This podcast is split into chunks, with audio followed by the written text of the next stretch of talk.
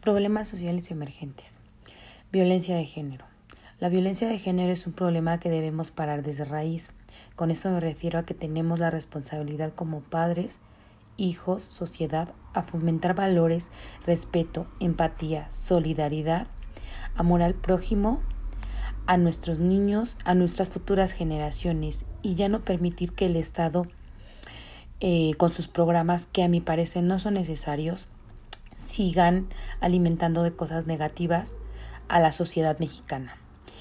Eh, el Estado debe fomentar programas que contengan más valores sociales y que con esto pueda ampliar la mente del ser humano y no seguir un patrón de violencia. Embarazo en la adolescencia. Esta problemática es muy notorio en la sociedad, pero más en zonas marginadas eh, que en zonas rurales por falta de información, falta de oportunidades, en cuestión de economía. Las sociedades marginadas, como son las, zonas rurales, carecen mucho de tecnología. Es por eso que las personas, en sí las mujeres, no cuentan con la suficiente información para tener una sexualidad responsable. Bueno, enfermedades de transmisión sexual. Las enfermedades de transmisión sexual, igual que el embarazo a temprana edad, es, era una práctica, era un problema en la sociedad que se veía hace ya algunos años atrás por la falta de información, de igual manera por, por la falta de comunicación entre padres e hijos. En la época actual, las enfermedades de transmisión sexual se han podido prevenir mucho más, pero no porque hayan disminuido los, índices de enfermedades se debe de, de hacer caso omiso a aquellas instituciones en las cuales el gobierno implementa eh, programas de información para que esto ya no siga ocurriendo en la actualidad. El aborto. El aborto es un problema que tenemos muy presente ahora en la actualidad. Si bien sabemos, la, la ley marca que es delito practicar el aborto a menos al menos aquí en, en, el Estado de México. Ahorita lo vemos con las feministas. A mi parecer, ellas están luchando por un derecho que como tal no les corresponde a ellas, porque ellas no son dueñas de la vida, no son dueñas de un ser que no puede defenderse. Este problema va, este, va basado eh, a un pensamiento muy erróneo, a, a mi parecer, claro, a mi opinión, porque si esto se legaliza, el ser humano lo va a tomar como algo común, lo va a tomar como si fuera una gripa, como de me da una gripa y tomo algún tipo de medicamentos. La mujer se va a acostumbrar a me embarazo, aborto, me embarazo, aborto. Y pues esa no es la cuestión. El bullying y el acoso escolar. Ese es uno de los problemas que más ha afectado al país por falta de, de valores que tienen los niños desde muy pequeños porque no les han explicado ni les han comentado qué es el aprender a respetar a una persona así sea diferente en cualquier tipo de aspecto. Eh, el acoso o el bullying escolar es un problema que desprende más problemas como es el suicidio, la baja autoestima, eh, trae consigo diversos problemas que se deben atacar, que debemos atacar a tiempo. Nosotros como padres, como sociedad, debemos de enseñarle a los niños a ser más empáticos, respetuosos y aprender a querer, a respetar, a valorar a las personas porque todas las personas somos diferentes y no por eso debemos ser foco de agresión. Viene lo que es la violencia de género como problema laboral. Esto igual es una problemática que en México no se ha podido erradicar porque en México existe el machismo y está el machismo a flor de piel. Hasta que el hombre no aprenda a respetar a la mujer y no aprenda a que tenemos los mismos derechos, a que somos iguales que ellos, tal vez no en fuerza, pero sí en conocimiento, en valores y en el que una mujer también puede y no solo un hombre. Este, este, problema se presenta más en las mujeres. No digo que en los hombres no, pero es más notorio en las mujeres, puesto que, como les repito, el machismo está muy marcado en México. Y esto, a mi parecer, o sea, todos los problemas emergentes que tenemos en, en, en, esta actualidad vienen desde niños, vienen desde los valores que los padres le inculcan a los pequeños.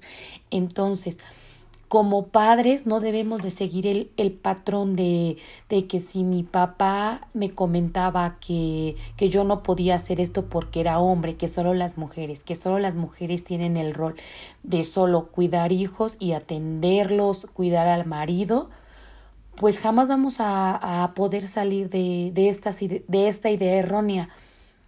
Eh, trata de personas, eh, pues esto va va muy ligado con la pobreza, el desempleo y la marginación. ¿A qué me refiero con pobreza?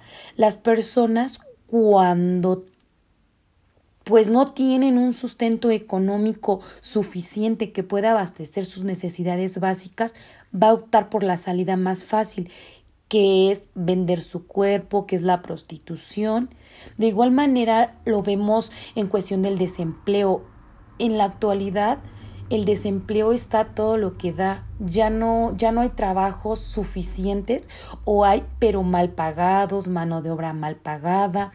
Entonces, el ser humano por su supervivencia pues tiene que optar por otras por otras alternativas, aunque estas no sean como tal las más pues las más necesarias. Y bueno, la la marginación se refiere en cuestión de la trata de personas, que es más fácil engañar a, una persona que vive en una zona donde no hay oportunidades, donde no hay demasiada información, son personas más vulnerables para que puedan engañarlas, para que ellas, no por su voluntad, pero, pero sí por necesidad u obligadas por otras personas, practiquen esto que es la trata de personas. La corrupción en México es como el pan de cada día. Hablar de corrupción en México es, es muy normal. Es como un tipo de convivencia, como, como algo muy normal en México. La corrupción viene, yo creo que, que este problema viene más o, o yo me enfoco más en el mal trato que los servidores públicos ofrecen a la sociedad. Ejemplo, voy a poner, yo voy a ir a, a querer sacar algún documento de mi terreno. Llego, me dicen que tengo que esperar meses, incluso días, incluso meses para poder llevar el trámite. Mi única opción, y si a mí me urge poner en regla ese terreno, esa finca, esa casa, voy a optar por, por otras opciones a irme a lo legal. ¿Por qué?